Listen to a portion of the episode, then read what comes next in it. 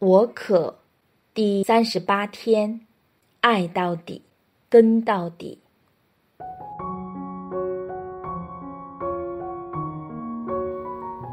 我们真的需要承认，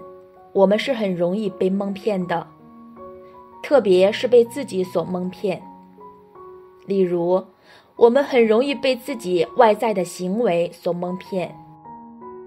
在我们成长的过程当中，因着不同的原因及动机，我们学习了去做一些门面功夫，去博取人们的认同和赞赏，同时令自己觉得好过一些，觉得自己已尽了本分。作为基督徒，我们有时也会被自己表面的谦敬表现所蒙骗。觉得自己已做得很好，很不错，交足了功课，也感觉心安理得，却忘记主耶稣所看重的是我们的内心，不是一些门面功夫。正如主耶稣最恼恨那些虚伪的法利赛人，自以为是，慢慢的变得目中无人。被自己的表面行为所蒙骗，并以自己认为的正直行为去审判其他人。我们每个人都有法利赛人的影子，是我们不能否定的，值得我们去借鉴。除此以外，我们有时也会高估自己的能力及对天主的忠信，例如。圣伯多禄不认为自己会背弃主耶稣一样，甚至乎尤达斯也不觉得自己出卖主耶稣是什么一回事。直至到后来才发觉自己犯下了弥天大罪，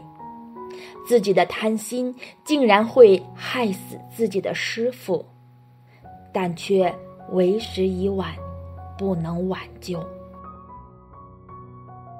以上这些例子都能够警戒我们，不要因为没有好好处理自己的心盲及心硬，而令我们在不知不觉间被生命中的种种盲点蒙骗了自己，严重的真的可以令我们泥足深陷，后悔莫及。如若我们真是认真希望成为名副其实的基督徒，不希望自己远离天主及他的行径，并真实的希望与天主的渴求一致，我们必定要脱离自以为是的心态，不要只相信自己的想法，更不要只往自己的益处着想。主耶稣在即将要面对自己的苦难及死亡之前。没有只顾及自己的安危及益处，反而尽自己最后的努力，全心专注在他人及团体的需要。作为造物主、救主及老师，他竟亲身为门徒洗脚，树立了谦恭的服务他人的表样。耶稣为我们展示了。真正基督徒的模样，正如圣保禄宗徒在菲利伯书第二章六节至八节当中所形容：他虽具有天主的形体，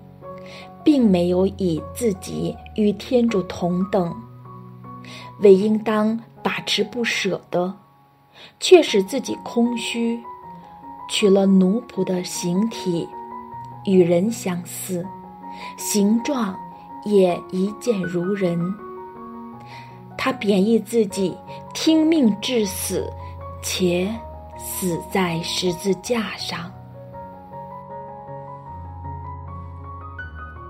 如果我们要成为真正的基督徒，我们只有一个方法，就是模仿主耶稣。完全根据主耶稣的教导及行为生活，不是跟一半，而是百分百的效仿他。我们常常觉得，在生命中有很多东西是我们应分得到的，是天主、父母、家人及身边的人应分供应给我们的，仿佛是他们欠了自己的一样。主耶稣基督就是要打破我们这种思维模式。我们既是赤身来到这个世界，我们现在拥有的一切。包括物质和非物质及一切的关系，都是天赋白白赐给我们，而不是我们应分得到的。如果我们能采纳并活出这个思想，我们就更容易放下生命中不应分及不重要的欲望，有只是常常望着自己的需要这种自我和唯我的心态。成长到能够顾及他人和团体的需要，效仿基督有爱天下、服务他人的精神，达至一如圣保禄宗徒在菲利伯书第二章三节至四节中奉劝当地的基督徒说：“凡事不存私心，也不求虚荣。”反而要谦卑。个人应看别人比自己更重要。个人不可只求自己的益处，也要顾及别人的益处。当我们学会懂得有如主耶稣那份推己及人的精神，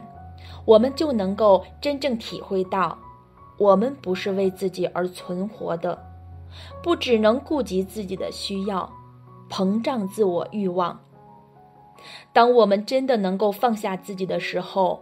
我们就能够有空间去领略主耶稣基督要我们彼此洗脚的精神，并能好好活出耶稣在最后晚餐后给我们定下的新命令。你们该彼此相爱，如同我爱了你们。你们也该照样彼此相爱。主耶稣，求你今天让我好好反省你只是给我的这个新命令，以及新的生活态度，并由今天起付诸实行。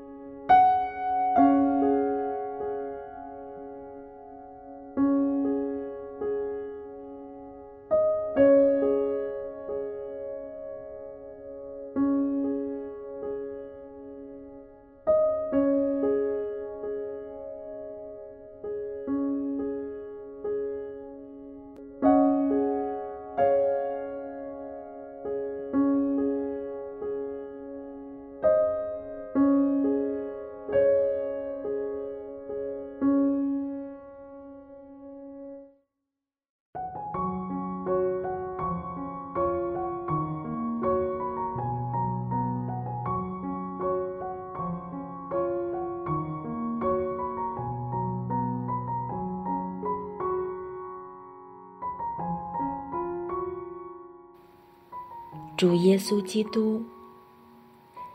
在你身上，我学习了不去只看自己的需要及计较自己的益处，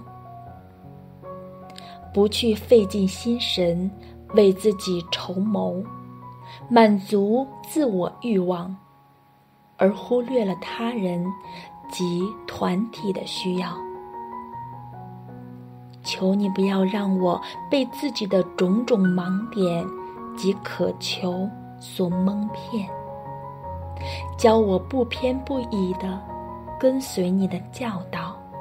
效仿你的行径，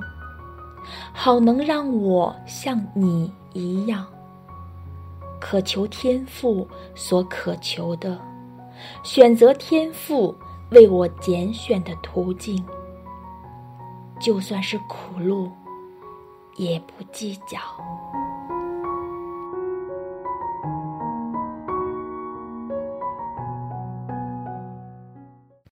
感谢您参与这个四旬期的四十天灵修之旅，我可希望您有所启发及得着。为了各位的灵性益处，生命恩泉每年都投放不少的时间及心血，制作不同的灵修项目。而我们的所有施工都是透过支持者的慷慨捐助才能延续。我们希望您一起祷及捐款支持我们，请用网页 l e n t 点 f l l 点 c c 顶部的按钮做网上捐款。衷心感谢您的支持，祝主内平安。